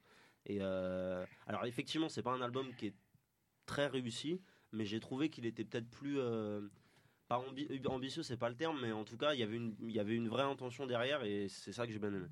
Vraiment très vite, David Mais ça, pareil, ça suffit. Les morceaux avec euh, CeeLo Green et John Legend. Euh, bah, c'est un point commun entre Rick Ross et ouais, John Legend. Il y a toujours un feat en fin d'album de John Legend. Et CeeLo Green, il s'est fait 3-4 albums aussi, de le mettre à chaque fois. Et pour faire les refrains. Un petit violon piano avec John Legend et CeeLo Green. C'est flingué quand même. C'est un peu flingué aussi. Pour terminer le débat sur ces deux rappeurs, je vais vous demander d'être hyper. En fait, il va falloir que vous soyez très tranchés lequel a la meilleure carrière et la meilleure discographie? Et je veux pas d'argument. Chacun Young vous Jeezy. Jeezy. Jeezy là. Parce qu'il est réel. Parce que Rick Ross n'est pas réel. Ouais, il a des albums classiques, il en a plusieurs de plusieurs ambiances différentes. The Recession, ne l'oubliez pas. David. Rick Ross, sans aucun doute. Rick Ross, Seb Moi, je prendrais Rick Ross, ouais. Ok, ça fait deux contre bagarre, deux. Bagarre, bah, Jeezy, évidemment. Ah, bah, c'est Jeezy qui gagne. Désolé, messieurs. Là. Ah, et toi, Raph ouais. euh, ah, Moi, je pense que c'est Jeezy aussi. Ouais, voilà. Eh, voilà. je pense que c'est Jeezy aussi. Ouais.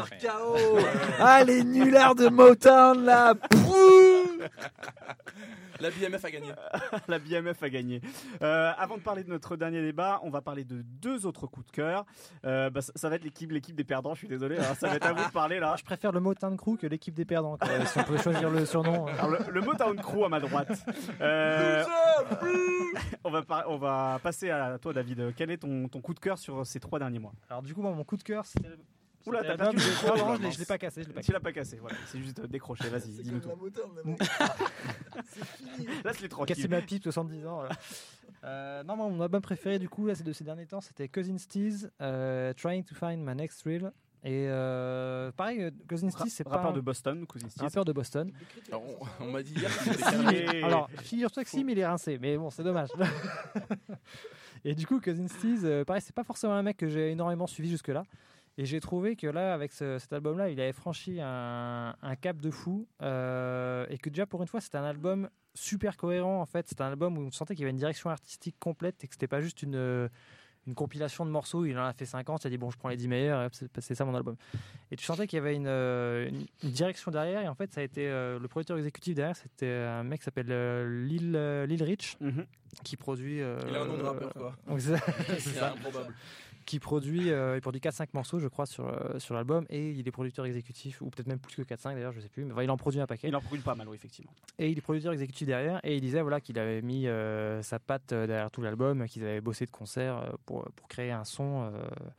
Et ce que j'ai bien aimé, c'est qu'en fait, c'est un, un, album qui en part qui a priori propose un son simple, un truc un peu minimaliste, un peu lent, et ils ont poussé ce truc-là à fond. Euh, et, en fait, j'adore les mecs qui mettent euh, énormément d'énergie et d'efforts et de réflexion pour créer un truc qui est finalement super simple à la base. Enfin, super simple au, final, quoi. Tu, tu sens derrière qu'en fait, voilà, euh, pour faire un truc simple, ils ont, ils ont poussé le truc super loin et qui a, voilà, qui a beaucoup de réflexion. Et, euh, et, aussi, tout simplement, il y a juste des grosses bastos sur l'album. Euh, il y a le morceau Perfect avec euh, l'une des filles de City Girls, à Young Mammy, c'est mhm. celle qui n'est pas en tôle. Celle qui n'est pas en prison. forcément. Qui est le deuxième ou troisième morceau sur l'album. Voilà, et qui est, un, un, morceau super lourd avec une espèce de son industriel, d'un piano chelou. Enfin, c'est complètement génial. Et il y a aussi le morceau avec Freddie Gibbs qui, est, qui, est, complètement dingue aussi. Je pense que, je pense que Seb pourra confirmer. Je confirme, je confirme. et autant de crew. Et, euh, et, aussi, et le morceau aussi que j'ai beaucoup retenu, c'est euh, Two Face, où il place une référence à Volteface et à Nicolas Cage dans le refrain. Et ça, rien que pour ça, c'est forcément le morceau de l'année. Euh, Très bien. Seb, ton coup de cœur, s'il te plaît. moi, c'est Baby Kim. Je... Est-ce que tu peux nous expliquer qui est Baby Kim? C'est un jeune rappeur, je crois qu'il vient de Las Vegas. Il me semble qu'il est extrêmement jeune, il doit avoir 17, 18, pas plus de 21 ans.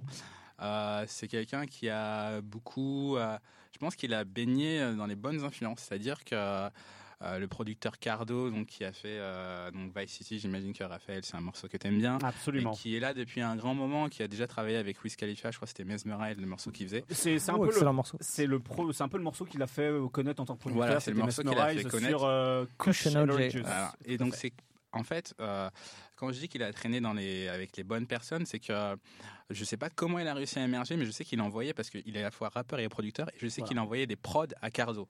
Et en, euh, fait, il a émergé comment? Surtout qu'il a réussi à faire des placements sur l'album Redemption de J-Rock l'an dernier. C'est un peu comme ça qu'il s'est fait signaler. Et pour le coup. Euh, tu trouves le moyen de parler de J-Rock à chaque fois. Hein, toujours Il y a toujours un moyen. Et moi, en fait, c'est un album qui en fait, qui m'a qui m'a bluffé. C'est-à-dire que l'année dernière, quand j'écoutais le rap euh, américain, j'avais l'impression de devenir vieux. Il y avait plein de Limpap, j'aimais pas, Six Nine, j'aimais pas.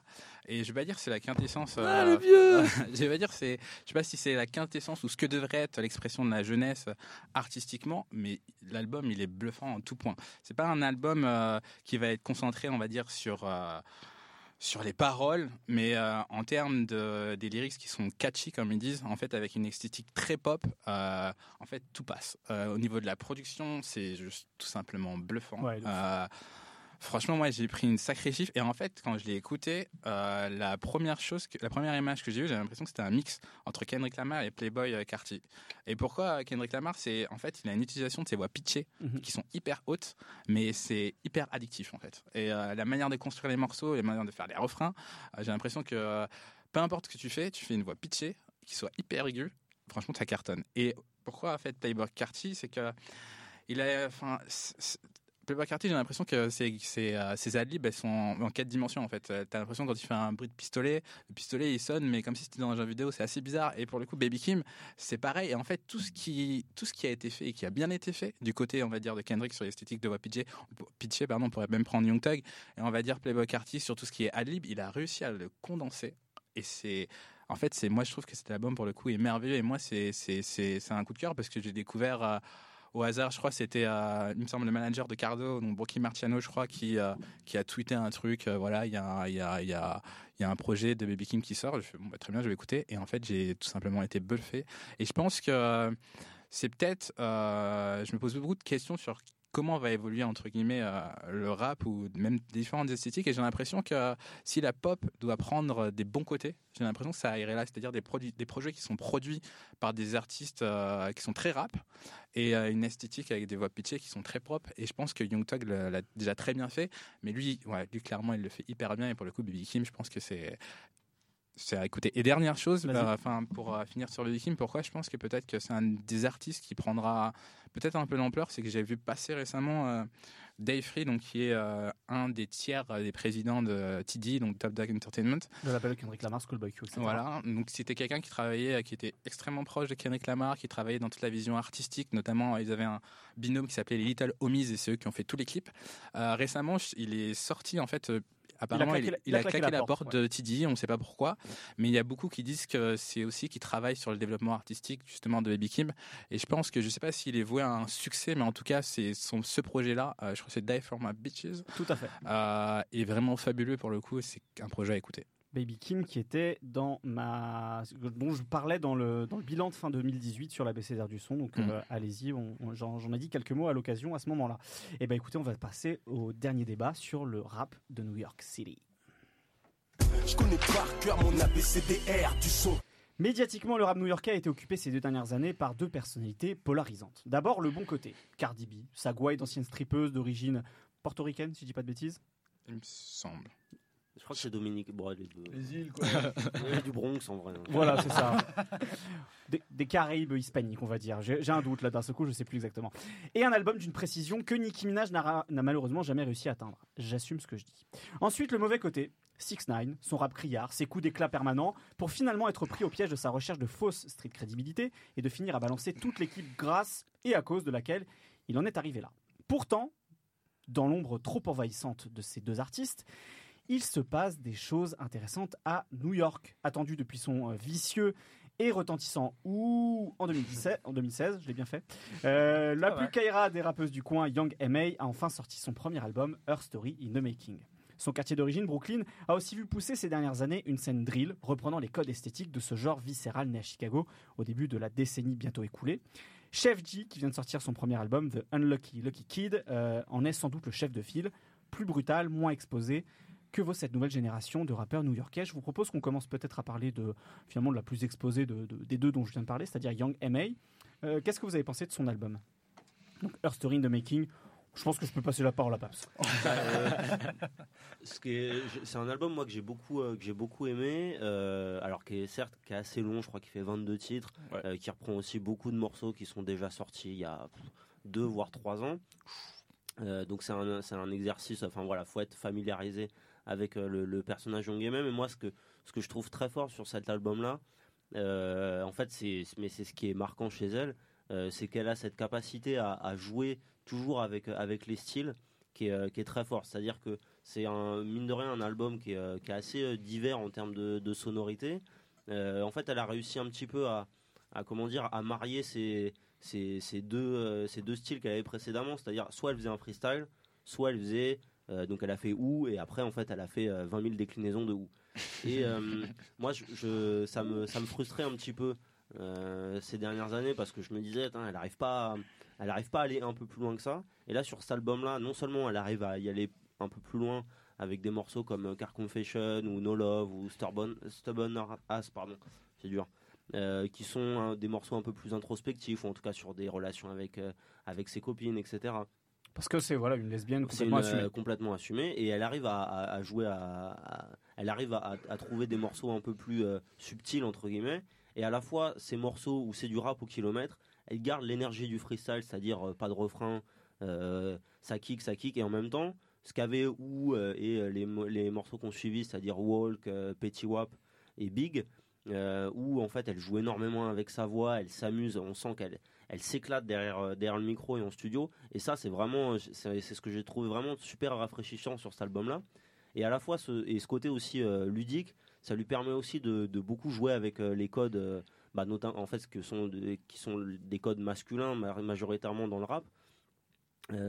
moi, dans, dans certains côtés, des fois, elle m'a fait un peu penser à, à Cameron, c'est-à-dire dans le côté misogynie en tout cas, Cameron avait une misogynie très crasse, mhm. mais en même temps avec cette petite pointe d'humour qui te faisait dire, bon, en fait, il rigole. Mais c'était quand même crasse. C'était quand même, c'était quand même crasse. Mais c'est, mais c'est rigolo. On sait pas trop. Et c'est, cette espèce de doute qui est hyper, euh, hyper intéressant. Et en plus, elle, elle joue à fond là-dessus parce que voilà, elle parle. Euh, elle parle de sexe à longueur d'album, mais c'est jamais. Euh, il y a, Elle a réalisé un porno. Bah oui, en plus, ouais. Et il y a un espèce de second degré, c'est-à-dire que moi, ça me l'entendre parler de ça à longueur d'album, ça me saoule pas comme ça me saoule euh, avec, euh, avec un autre rappeur parce qu'il y a ce, cette espèce de second degré, ce jeu avec les codes, le côté bah, je vous miroir déformant entre guillemets que je trouve super intéressant.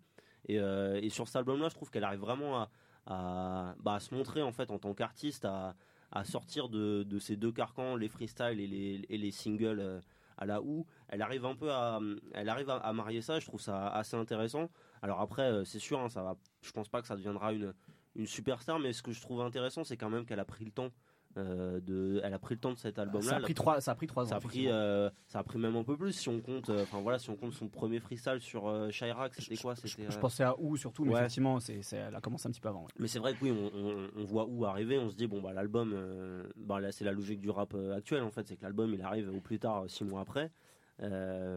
Et, et, justement, c'est en ça aussi que je la trouve. Enfin voilà, elle a aussi des, des petits côtés des, petits, des, petites similarités avec Cardi B, c'est-à-dire cette, cette, capacité à, jouer sur les codes, à être dans l'humour, etc., qui est un truc euh, très new-yorkais aussi, et à la fois être très arrogant, etc. Et je, trouve que ça, ça, sonne super bien. Alors après, elle a, elle a des petits, il y a des, des, petits soucis, c'est-à-dire que euh, elle a pas son son à elle. Euh, l'intro, bon, c'est Dream and Nightmare. c'est clairement une copie de, de ce qu'a fait Mickey En même temps, je veux dire, les deux tiers des, des intros qu'on entend aujourd'hui. Bah, c'était la même chose sur l'album de Cardi B d'ailleurs. Voilà, c'est ça, c'est ça. Euh, et sur ses mixtapes aussi. Enfin, mm. voilà, c'est un morceau qui a marqué, donc on peut pas tellement en vouloir. Mais à la fois, je trouve qu'elle joue aussi bien là-dessus. C'est-à-dire que ce qui est censé être la montée. Euh, sur le morceau de, sur Dream and Nightmare, le, la, montée où il se met à crier, là elle se met à rigoler, etc. Donc elle, elle, arrive quand même à. Elle joue des codes. Elle, se fout de sa gueule en fait. bah, Peut-être, oui, mais je trouve qu'aussi elle, a un, elle a un vrai recul sur elle. Et je pense que ça aussi, c'est dû bah, à, ce temps qui a été pris. Euh, que justement bah, des Six Nine n'ont pas pris, qui était dans une espèce d'urgence euh, euh, permanente. Donc ouais, moi c'est un album qui c'est un album qui m'a plu. Après, je suis je suis curieux de voir ce que la suite va donner. Est-ce qu'elle va pouvoir un peu se concentrer sur maintenant que voilà elle a, elle a lâché le premier album, est-ce qu'elle va pouvoir se concentrer sur des choses un peu plus personnelles? Voilà, moi, c'est un peu ça que, qui me questionne. Est-ce qu'il y en a d'autres qui ont écouté cet album et qui ont des choses à dire à ce sujet Nemo. C'est un bon album. Merci Nemo. Il est un peu long, et euh, mais moi j'ai découvert une rappeuse que je connaissais pas trop en fait, et que peut-être je sous-estimais. Moi, elle me fait un peu penser à Kevin Gates, euh, justement pour ce côté euh, genre. Tu veux dire. Euh, on dirait trop sa petite cuisine quand même. Ça c'est sale, ça c'est sale. en plus justement. Ouais, surtout quand on parle de Kevin Gates avec la famille, c'est toujours bizarre. Donc s'il te plaît, Regan, s'il te plaît. Justement, ce style de faire déjà des albums à rallonge avec énormément de morceaux, pas mal d'introspection, en même temps d'avoir un humour un peu étrange sur des choses qui des fois sont sales. Euh, Kevin Gates, c'est le roi pour ce genre de truc. Ah, c'est clair. Mélanger des choses qui se mélangent pas normalement, c'est son grand style, tu vois. Donc, euh, je trouve qu'il y a un petit côté un peu comme ça, tu vois. Justement aussi, Kevin Gates, qui est une star depuis hyper longtemps et qu'on a l'impression qu'il est maintenant à un step qui va jamais décoller plus que ça parce qu'il a décidé. Oui, il a un peu atteint un, plafond, en, kilomètres, tu vois. J'ai l'impression que elle est un peu dans ce délire-là. Il n'y a pas de morceaux qui ressortent on va dire un peu single ou tu vois qui pourrait porter l'album. Euh, là, on l'a un peu comparé à Cardi B quand même. Cardi B, quasiment tout était calibré pour fonctionner, euh, soit en radio, soit en single. Là, c'est du rap au kilomètre, un peu à la Mick Mill ou à la Kevin Gates, je trouve. Mais pour les mecs qui kiffent le rap, euh, enfin les gens qui kiffent le rap, je veux dire, c'est. C'est quand même une rappeuse assez exceptionnelle. Ouais, ouais, ça rappe vraiment bien. et c'est fun, quoi. C'est fort. Et bah ouais, ouais, c'est effectivement c'est le côté euh, enfin quand en fait la comparaison avec Cardi B c'était c'était pas tant effectivement sur le côté euh, très calibré des albums et, énorme single. C'était vraiment sur, la, personnalité, et euh, et c'est vrai que justement on enfin là pour élargir un peu sur le côté qu'est-ce que qu'est-ce que c'est du rap new-yorkais aujourd'hui? En fait finalement c'est plus c'est plus dans l'attitude c'est plus dans le enfin voilà moi mhm. Young M je l'entends rapper j'entends tout de suite que c'est une meuf de New York ça bien La, nonchalance. Voilà, la nonchalance, le, le, elle, est, elle est coquille, tu vois, alors que, voilà, elle n'en a pas. Mais, justement, mais et c'est ça qui est, encore, qui est encore plus fort. Et Cardi B, c'est pareil. Enfin, Cardi B, le nombre de fois, elle dit, elle dit aux autres de sucer sa bite. C'est génial. C'est génial. Et euh, ça y est, on a des bites. Mais non, mais bon, euh, oh, je pense qu'on a dit pire euh, pendant, ce, podcast. Je pense que dans l'ancien podcast, on a dû dire pire que ça. C'est probable. Mais oui, effectivement, cette attitude-là. Et, justement, pour, pour parler de, enfin, en termes d'attitude, voilà, tu parlais de, de Chef J tout à l'heure. Bah, parlons-en. Bon, ah. euh, là, on va rentrer dans le dans l'obscurité un peu, dans les bas-fonds de, de Brownsville, de Flatbush, etc. Donc, qui sont des quartiers de Brooklyn. Qui sont des quartiers de Brooklyn. Euh, donc, en fait, en gros, cet été, il y a eu trois projets euh, vraiment importants de cette scène-là. Donc, il y a eu Chef G, là, qui est sorti il y a deux semaines, deux, trois semaines, tout, l'enregistrement. fin septembre. Il y a eu la Blicky Tape de Tutu G's, dont j'avais parlé au précédent podcast, donc j'étais là, en tout cas, avec des featuring de Kodak Black et, euh, et le l'EP de Pop Smoke, Pop Smoke. Euh, ah, voilà, Welcome to the Party, où il y a eu le morceau remixé par Nicki Minaj, qui est le, le seul gros single qui est sorti de cette, de cette scène-là. Ça, elle euh, commence à faire du Drake, hein, elle est en train de choper l'énergie des gens qui passent à côté d'elle. Moi, j'ai trouvé que c'était pas réussi, mais ça, voilà, on va dire que Comme souvent avec des remixes de Drake aussi. Hein, bon. C'est vrai, mais bon, on va, on va dire que je m'acharne. Mais en tout cas, c'était notable en fait parce que depuis le premier morceau de, de Tutu G's, qui a été un peu l'élément déclencheur de cette scène-là, même si avant il y a eu Bobby Shmurda et, Roddy Rebel. Mais, euh, mais le vrai élément déclencheur euh, de cette scène-là, c'est les premiers morceaux de Tutu G's. Euh, Je croyais que c'était 6 9 moi. me lance pas. ça date de fin 2016, donc ça fait déjà 3 ans finalement, et c'est la première. Et 3 ans après, on a des premiers projets qui sont en plus sont assez courts. Euh, donc en fait, et ça c'est appréciable pour le coup. C'est assez appréciable et en fait c'était un, pas qui était très compliqué à passer parce qu'en fait toute cette scène là, elle se construit autour de c'est euh, c'est des, des instrus euh, plutôt alors certes c'est de la drill mais en fait c'est des beaucoup de beatmakers anglais. Ah Euh, c'est de la drill anglaise en fait. C'est de la drill anglaise, mais totalement. Et en fait, c'est pas illogique dans le sens où tu as cette influence caribéenne qui est très forte. Il y a le quartier de Bronzeville, de Flatbush. C'est ouf parce que quand tu te dis que les Anglais ils refaisaient déjà de la drill de Chicago à leur façon, et là les New Yorkais ils reprennent la drill des Anglais qui viennent de Chicago. Euh, moi, à certains moments, sur certains morceaux d'un autre artiste qui est en train de monter là, un petit peu, qui s'appelle euh, Fivio Foreign, qui est un pote de Roddy Rebel. Euh, moi, il y a une énergie que je retrouve. Toujours avec Roddy Rebel, toi. Ouais, toujours. C'est mes marottes. Euh, qui a sorti un EP d'ailleurs avec son petit frère Fetti Luciano. Euh, donc, il a une énergie, moi, qui me fait presque penser à, Tommy Lee Sparta. quand il faisait de la dance. Qui est cette personne Qui est un chanteur de, ah, qui est un chanteur de, un chanteur de dancehall quand même bon assez connu dans la dancehall qui était ah, et qui euh, qui était sur le label de, Vibes Cartel si je dis pas de bêtises. Ils ont tous été sur le label de Vibes euh, Cartel. au début de euh, il, avait sorti des morceaux en 2013 2014 si j'ai pas de qui étaient totalement possédés où il grogne etc. Ah. Et ça me fait beaucoup penser à ça aussi dans les rythmiques. et donc et en fait c'est cette scène là à Brooklyn elle est un peu dans la même dynamique c'est-à-dire c'est des morceaux majoritairement de clash en fait. C'est-à-dire que le premier, un des premiers gros morceaux, c'est euh, Suburban de Tutu G's. Mm. Chef G répond avec No Suburban. Qui défonce. enfin, les deux, les deux morceaux, défoncent, les deux morceaux défoncent en fait. Et ça un peu, et ces deux morceaux-là, en gros, euh, ça un peu, euh, c'est devenu le, modèle pour après tous les morceaux qu'on suivi. Mais après, c'est que des clashs en fait, parce qu'en gros, il y a une espèce de guerre de, c'est pas de gang, mais de, de bande à Brooklyn. entre, il y a deux camps. De, de, corner quoi, un petit peu. C'est ça. Et en gros, ils se répondent les uns aux autres. Et c'est que des, des cuts, c'est incendiaire. Ils sont 3-4 dessus. Et il y a un côté. Euh, Sleepy Hollow, là. Sleepy Hollow, voilà, qui est, le, qui est un peu le, qui est le, le style speed de, de, de Chef J, qui serait Jadakis. Euh, pas mal, belle comparaison ça. enfin, voilà. Donc il y, a un peu, il y a un peu en tout cas ce truc de sound system de dancehall où les mecs, où les mecs arrêtent pas de se lancer des pics sur des morceaux euh, qui sont presque comme des rythmes en fait. Ça, exactement. Sauf que, sauf que c'est des rythmiques de drill. Ça, Sent, ça se sent beaucoup sur l'album de Pop Smoke justement où en fait ah. c'est 7 fois le même morceau. Enfin sauf un qui ressemble beaucoup à 50, mais c'est 7 fois le même morceau avec des flows qui sont repris. Il reprend des deux mesures chez Chef G, etc. Donc il y a un côté vraiment. Euh, mais il est vraiment porté sur sa voix encore, je trouve. Ouais, il est. Il y a Dior et le single qui marche, mais euh, il y a un son, comme tu l'as dit, où il copie vraiment 50 de ouf. Après, il le cite comme influence, donc voilà. mais euh, après, bon, c'est, c'est, il est vachement porté sur sa voix. C'est son premier projet. Et moi, ce qui m'a étonné, c'est que, ouais, pour un premier projet, bah, déjà, il a une voix de ouf, quoi.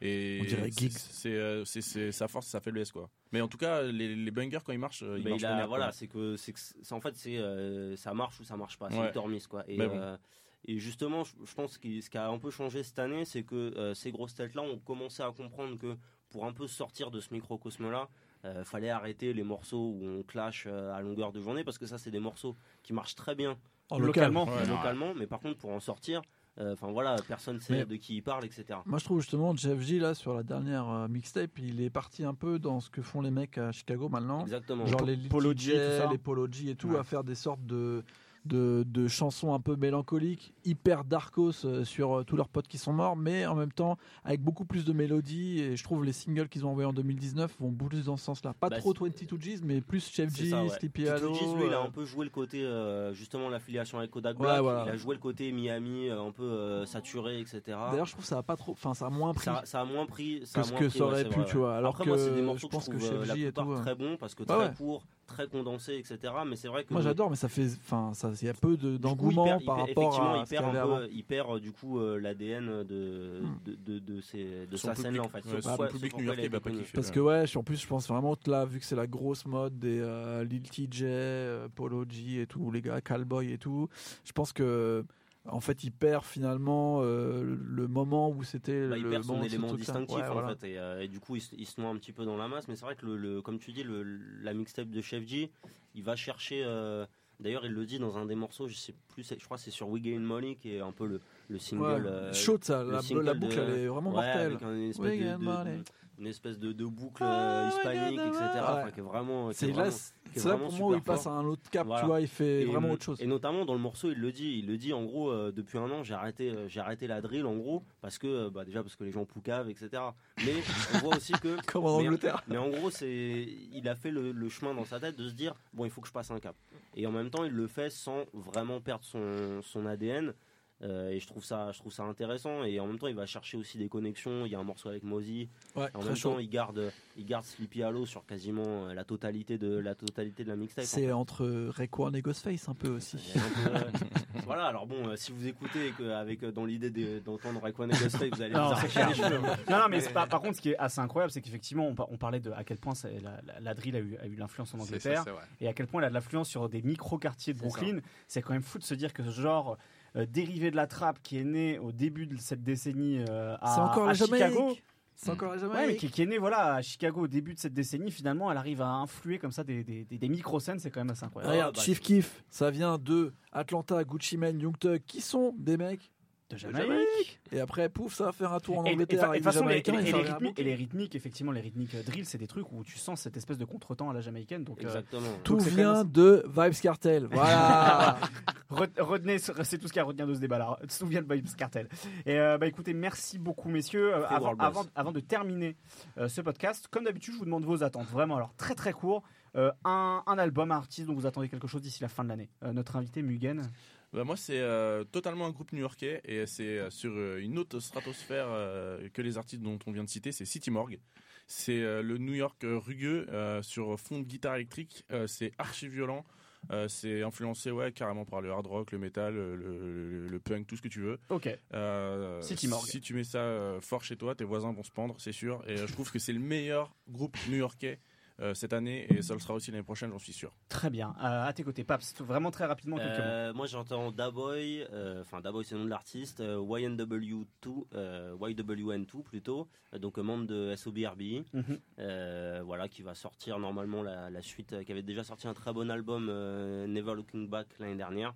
donc voilà, qui a fait en plus, qui a posé plein de featuring dans la baie et aussi à Détroit, parce qu'il y a une connexion entre ces deux scènes. J'attends ça super fort pareil dans le côté euh, exubérant, on joue avec sa voix. Ça va, être, ça va être très bien. Très bien, merci beaucoup. Euh, David euh, Moi, j'ai mis l'album de retard, donc j'attends rien. Je vais déjà rattraper tout ce que, tout ce que j'ai raté. très bien. Et par contre, j'attends le, j'attends le remake de Volteface, peut-être avec Nicolas Cage. non, mais c'est vraiment dans les cartons, ça va arriver. Très bien. Seb moi, c'est le producteur qui vient de Londres, du sud de Londres, c'est Vigin Only Diamond Cuts Diamond, je crois, l'album. Et je l'attends parce qu'en fait, c'est un producteur qui a qui a placé un morceau sur l'album de Frank Ocean Blonde. C'est lui qui fait Night. Et je trouve que ce morceau est incroyable. Et euh, en fait, sur le projet, il y aura un français, euh, Retro X, que j'aime beaucoup pour le coup. Euh, donc je pense que ça va être intéressant. Il y a le premier single qui est sorti avec JPEG Mafia. Moi, c'est tous les weirdos que j'adore. et en fait, je pense que c'est des projets qui sont hyper expérimentaux et à travers lesquels les artistes peut-être un peu plus populaires vont piocher des bonnes idées. Parce que pour le coup, le morceau Night, que je, enfin, que je suggère à tout le monde de réécouter, la production est formidable et c'est lui qui le fait pour le coup. Et donc j'attends l'album de Vigin, euh, Only Diamonds, je crois, Cut Diamonds, il me semble. Only Diamonds, Cut Diamonds. Et pour Retro X aussi, ça c'est. Très bien. Ça les, mots, les mots, un truc que t'attends d'ici la fin de l'année, toi? Moi j'attends le nouvel album de Drake. tu mens. Et euh... tu mens, je, je, le sais. Voilà. Voilà. Ok, donc tu préfères finir sur un mensonge. Mais non, mais tout le monde m'a dit, euh, enfin tout le monde sort des trucs que j'aime bien en ce moment. Donc, euh, ok, d'accord. Et tout, tout, tout, sort tout le temps, très vite. Donc euh, si Kendrick sort un album avant la fin de l'année, je serais très content. Mais sinon, c'est pas grave. On peut. Ok. Il y a plein de jeunes là qui font plein de trucs que j'aime bien. Ils ont tous sorti un projet cette année. Euh, Baby en sorti deux. S'ils vont sortir un troisième, je serais content. euh, Kodak Black, si j'aimerais bien un petit Kodak Black pour finir l'année. Voilà, bon. Ok. Ce sera compliqué, mais euh, ça sera difficile, mais bon. Euh, bon, en tout cas, merci beaucoup, messieurs. Merci Mugen d'avoir été avec nous aujourd'hui. Merci Paps, merci Seb, merci David, merci Nemo, merci à Florian pour l'enregistrement de cette émission, merci à Binge Audio pour les moyens techniques. Euh, n'hésitez pas, n'hésitez pas, pardon, à vous abonner à nos différents comptes pour suivre nos prochains podcasts et de faire un tour sur notre site abcdrduson.com. N'oubliez pas aussi, on sort le 23 octobre prochain notre livre L'obsession rap. Euh, portez-vous bien et à très bientôt. Salut. L'ABCDR, l'ABCDR, son ABCDR, ouais. Check, check, mon ABCDR. ABCDR. Je connais par cœur mon ABCDR du son. Excellent.